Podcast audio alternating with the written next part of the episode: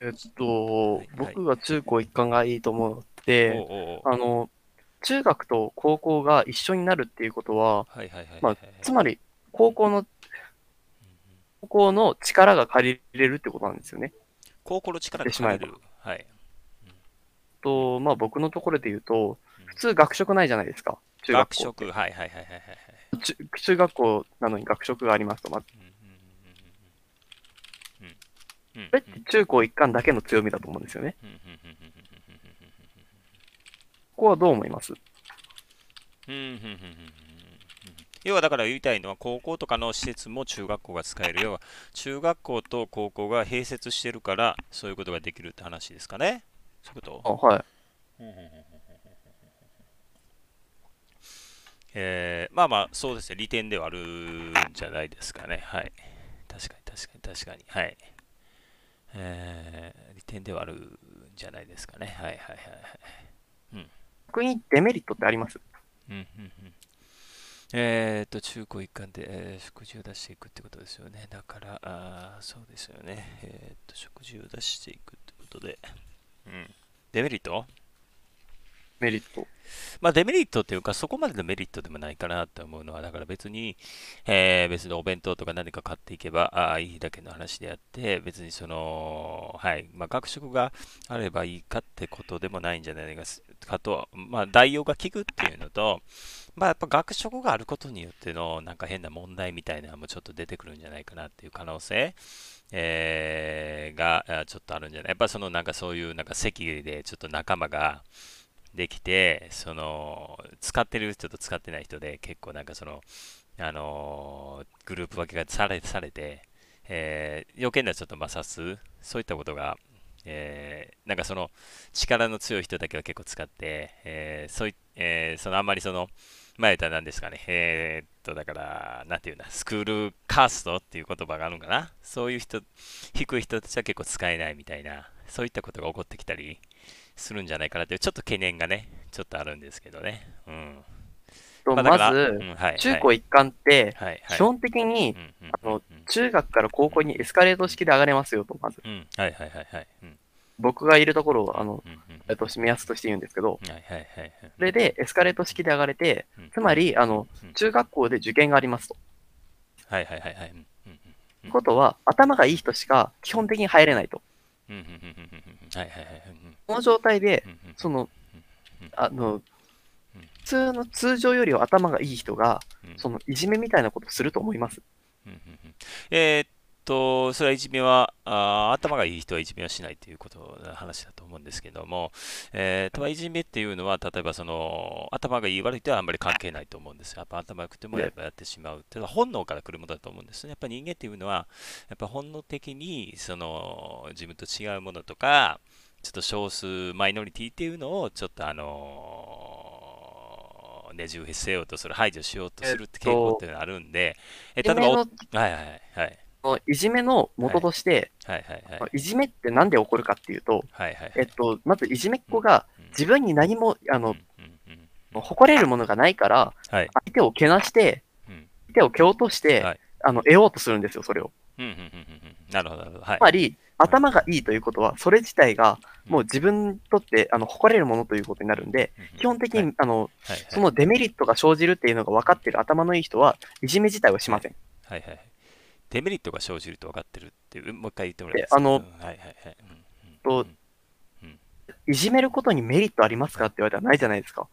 まあだから自分が快楽を得ら得ようとする以外では。はいはいはいはいはいはいはいデメリット何があるって言ったらバレた時に怒られたり、例えば相手が自殺しちゃったした時では、まあ慰謝料が発生したり、明らかなデメリットが多いんですよね。つまり、それでデメリット、メリットをちゃんと見てできる人は、のいじめをしません。実際に学校でいじめを起こってません。学校で。ということは、そういう学食で何が起こったとかはないと。まずそこはもうないっていうのをだからそのそ学食でそういうなんか変な人間の摩擦が生じるみたいなことは結構だから偏差値が高いので比較的、えー、そういったことは起こらないだろうっていう話ですよね。そういうことだね。例えばその学食ってやっぱ中学生っていうことでやっぱその成長期にあたると思うんですよ中学生っていうのは。あのやっぱ高校よりは中学生の時にぐーっと身長がね、僕なんかもそうなんですけどね、ぐーっと身長が伸びたりするケースっていうのはあると思うんですけど、やっぱ栄養バランスって非常に大事になってくるんですけども、例えば学食っていうのは、だからその前から外食なわけなんですけども、やっぱ外食でそこまで栄養バランスをしっかり考えて、えー、摂取できるのかって言ったら、やっぱりその、やっぱりその経費とかそういった問題が出てきますから、運営する、経営するにあたって、やっぱりその、えー、やっぱその材料の質とか、そういったものも下げていって、やっぱ添加物が多いものであったりとか、ちょっと栄養素が偏っているものであったりとか、そういったメニューがちょっと増えてくるんじゃないかなという、そういう懸念がある。えっと、はい。はいはいはい、まあ、例えば、はい、学食がないので、はい、うん、お金持っていってもどうしようもないと。ん？お金を持っていく？はい。で、親に、親にお弁当を作ってもらう時間もないと。はい、コンビニのもので済ませようってする、い。う人が出て出てきたとします。はいはいはい、多分普通の中学校では出てくると思うんですよ。少なからず。その場合って、もう学食に行くより明らかに添加物多いものを含みますよね。大量生産、大量発注っていうのを 元として作ってるのがあのコンビニなんで。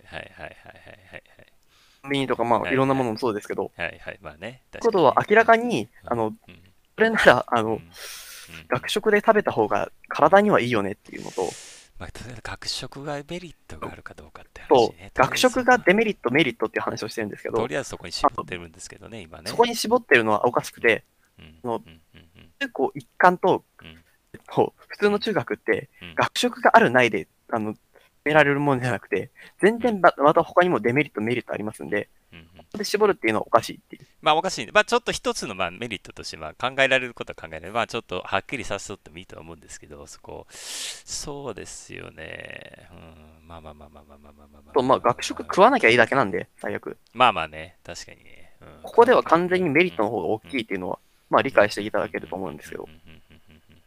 まあ学生にとってはってことですよね。確かにね。学生にとっても学校にとっても良くないですか、学科にとってのメリットがあってどういうことですか？何かあります？学校にとってのメリットは。と、例えば、お店を経営します。はいはいはいはい。さっき僕が言ったのは大量生産、大量発注って言いましたけど、はい、大量発注したり大量生産することによって、一つ一つのコストが少なからず下がるんですね。発注するときに、このそこの分出すから、一つ一つ買うのってお金がかかるんですけど、結構。もう100個単位とか何何万個単位で買ってくると、少しずつ一つずつの値段をさあの下げる交渉できるんですよね。しかもそれが通ることになると。ということは、中学校、あの高校で一括、一括でいろんなものをたあの頼んで、学校で使用するボールだったり、例えばバスケットボールとか、サッカーコート、あの、サッカーのボールとか、あと今ボールに絞ってますけど、そういういろんな備品を一気に頼むということは、一気に、あの、一つ一つのコストが下がるという。その場合、え高校と中学に分けた場合より、高校と中学分けて、えー、で、あの、で分けて、して、その、かかったお金を、その一括、えの、こう一貫でかかったお金って絶対、その理論でいくと、中高一貫の方が安くなるはずなんですよ。だから学校側にもメリットあるよねっていう。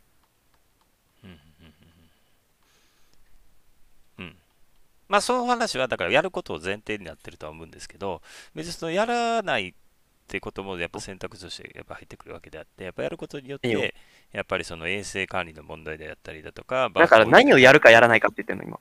いや、その食堂ですね。今、だからヒロさんの話食堂はさっき、あの、メリットが、あ、明らかに大きいっていうので話は終わりました、今。いや、それはだから生徒側の話であって、うん。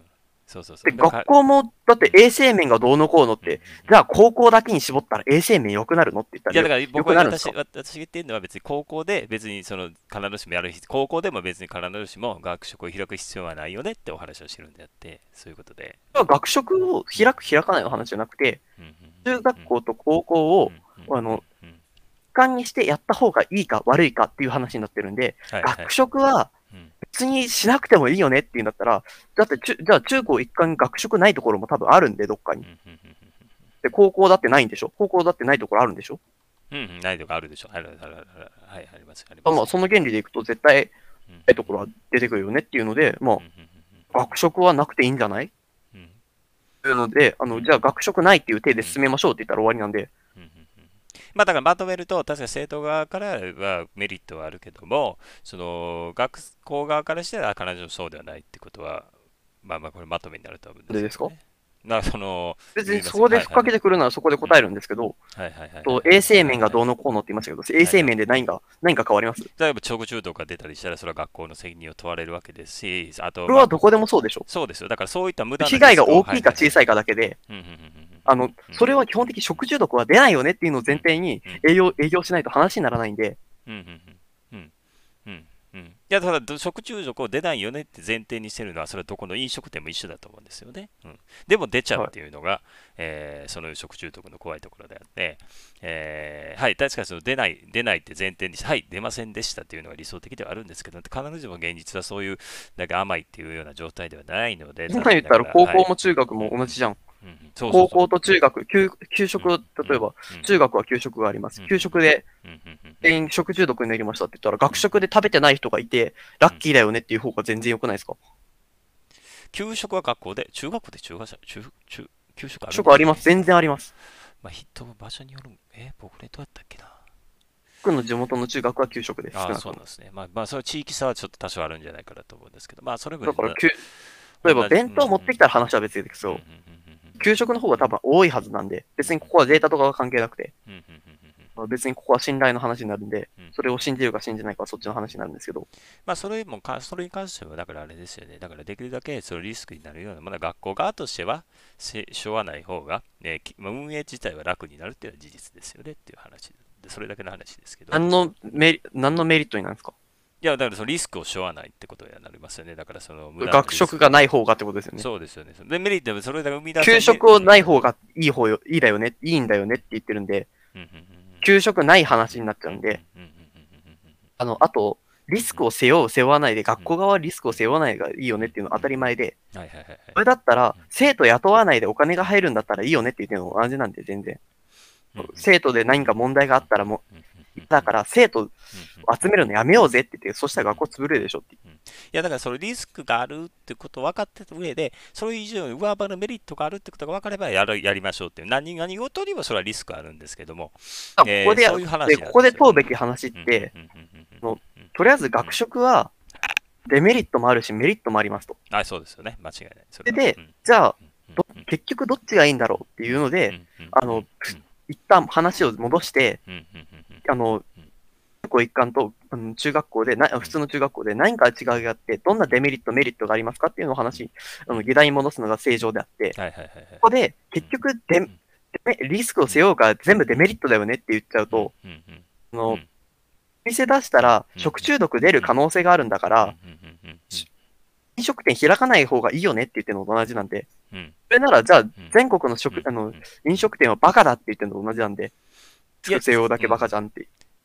いや、それは、だから違いますね。なんか飲食店は確かにそれリスクはある、食中毒を出して、なんか叩かれるようなリスクはあるけども、それ以上に収益、えー収入が、ああのが学校も認められる、利益が見込めるからやる。プラマイ、えーそれを差し引きしてメリットのが上回るからやるっていうだけの話であって、それが学校現場にまたまるのかっていう話なんで、学生だけをね、学食もそうじゃないですか。だって、学食だってうんうんうん利益を得るためにやってるのか。利益出せるのかっていう話になってくるんで、そう、まあ、その。そう学学えー、普通の飲食店なら来ない場合が想定されるんですよ。うんうんうんあ、学食に関しては、絶対どっかの誰かさんが来るんで、学校の。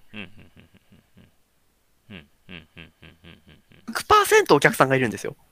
そんないい飲食店ないすないじゃないですか。100%があの学生が絶対来るよっていうのが、うんうん立ってる状況でうん開かない理由、なくないですか？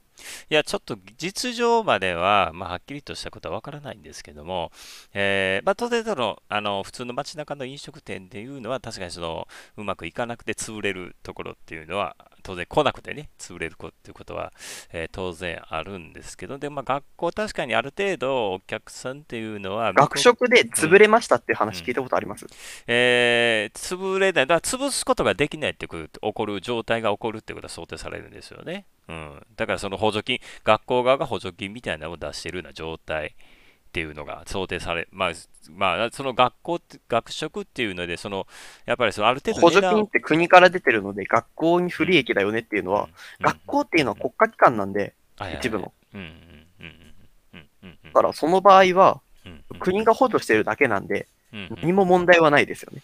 いや、何も問題はないということはなくて、別に補助金の一部をその食堂の運営に持っていかれる、他に使えなくなるってことで、問題がないってことはないとは思うんですよ、やっぱりね。それの、うん補助金は国から出てるんですよ。いや、だからそれがだからら学食の補助金っていうわけじゃないでしょ、それは。うん。まあだから、ちょっとその詳しいところまで分かりませんけど、おそらく、わからないのであればうん、それはわからないからうんうんその話はなかったことにってするのが正常ですよね。それで、まあわからないから俺の意見に従おうぜって言ってること時点でおかしいんですよ。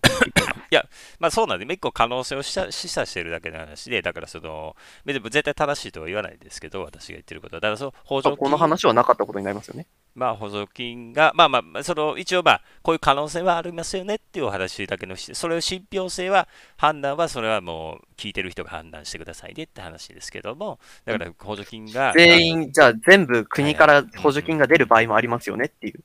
うんまあ、そういう場合もある。学食、えー学食を運営するためだけど、補助金っていうのはひょっとしてあるかもしれません。潰せないって言ってましたけど、うんうんうんうんその前に潰れないんですよ。だって潰れない。はいはいはい。人が来るんだもん。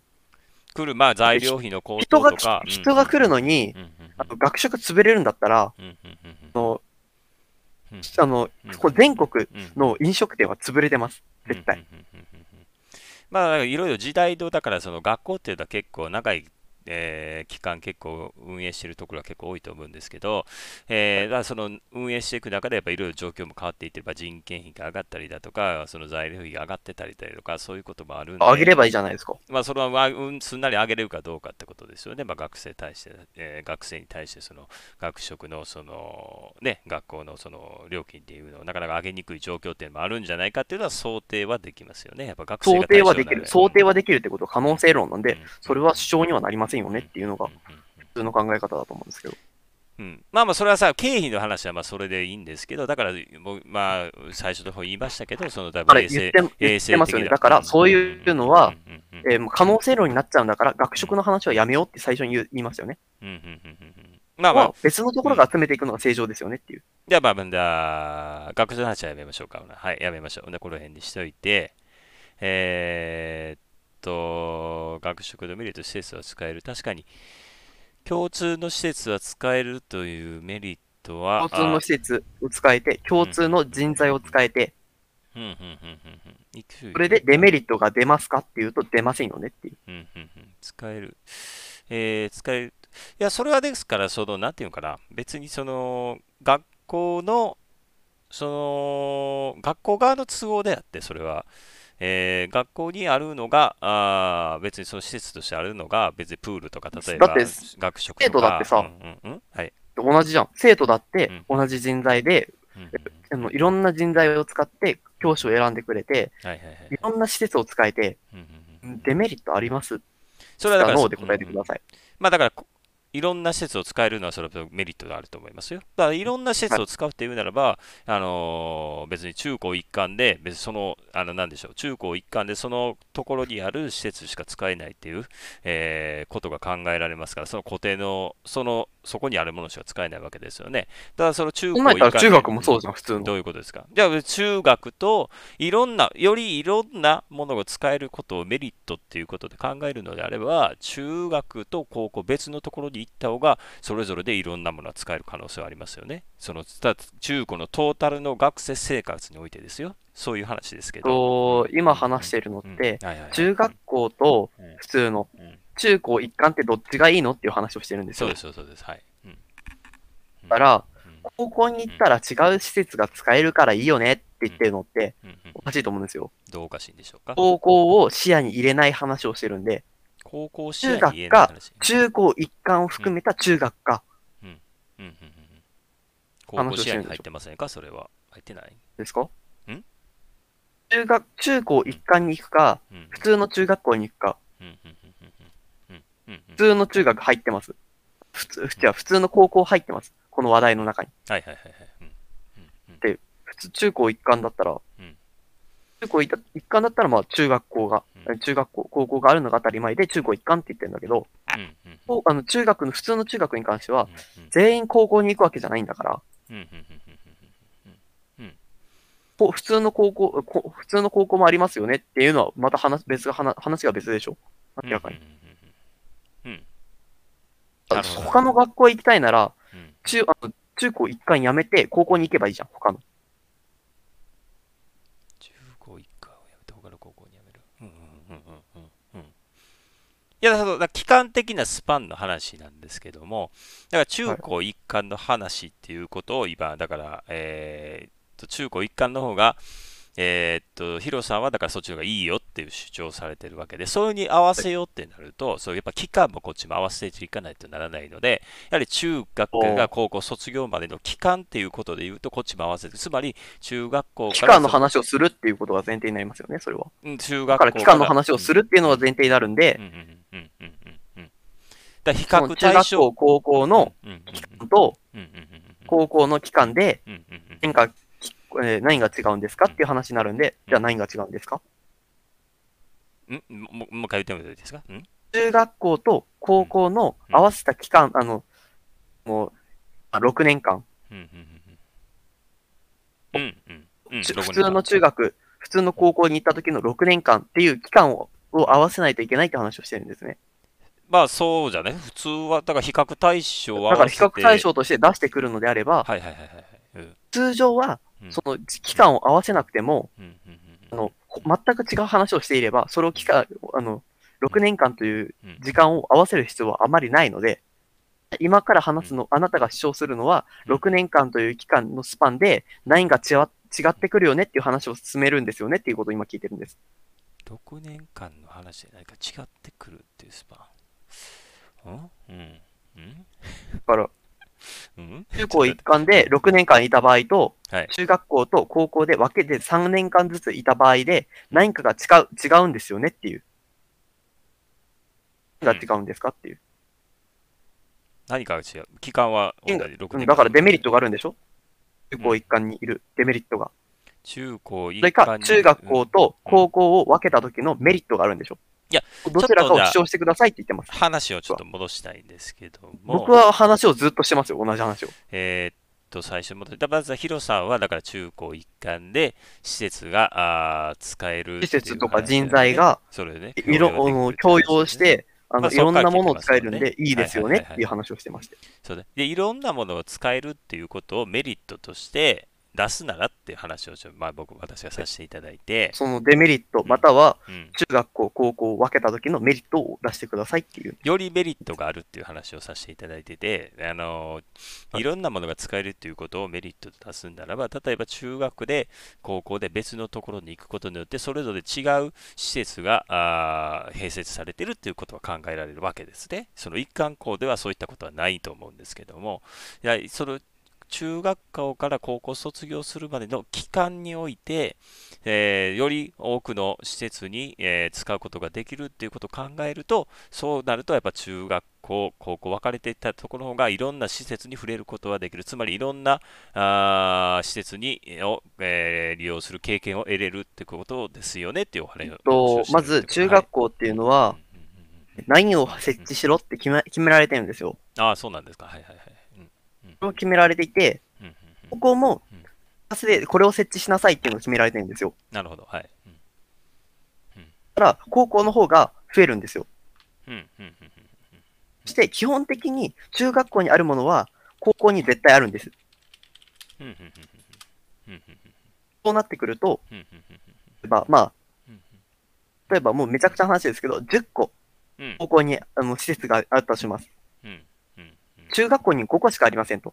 うんうんうんそれで、6年間10個を使うのと、うん。3年間さ、えー5個を使って、うんうん3年間10個使う場合って、うん明らかに中高一貫で6年間10個使った方が、この施設を使った方が、もううん。いろんなことができますよねっていう話をしてるんです。手数が増えるんだもん。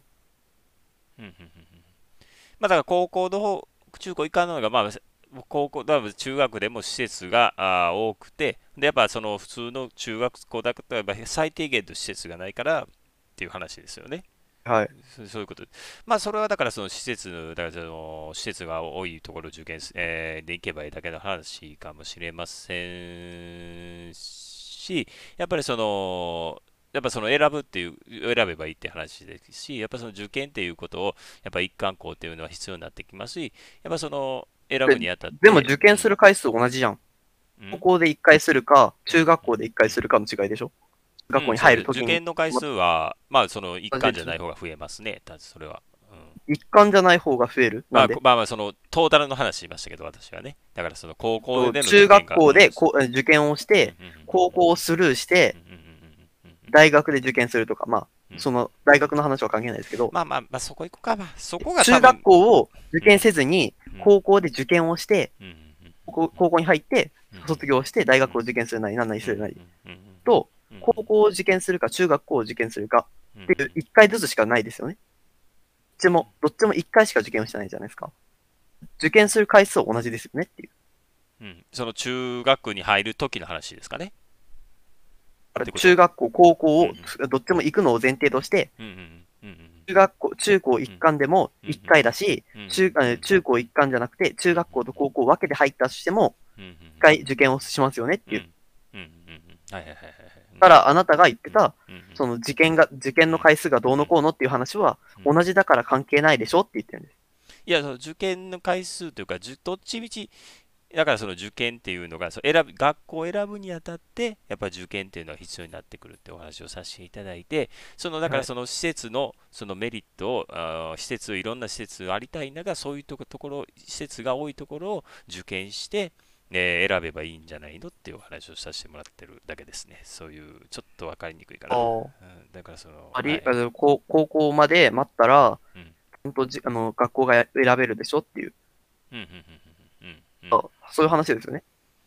うんうん、いや別に中学校でも別にさ一貫校でないところを別で別に受験しようとは受験しようと思うんです思う。と思うんですけどまだ施設が確かにその別に普通の公立の中学校とかであればその一貫校に比べて施設が少ないっていうことはあるかもしれませんけども、えーただそういった施設のメリットとして求めるならばその一貫校を受験するのと同様にその施設が多いところ一貫でないところを受験すればいいんじゃないかなっていうそれだけの話ですけどね。そういう話をさせてもらってうんかな。うん。OK えー、一回切りますか。はい。はい。はい。はい。はい。え俺から見て、まさしさんが永遠に逃げ続けてるようにしか見えなかったんですけど、こー、ちょっと待ってちょっと待って。こはどう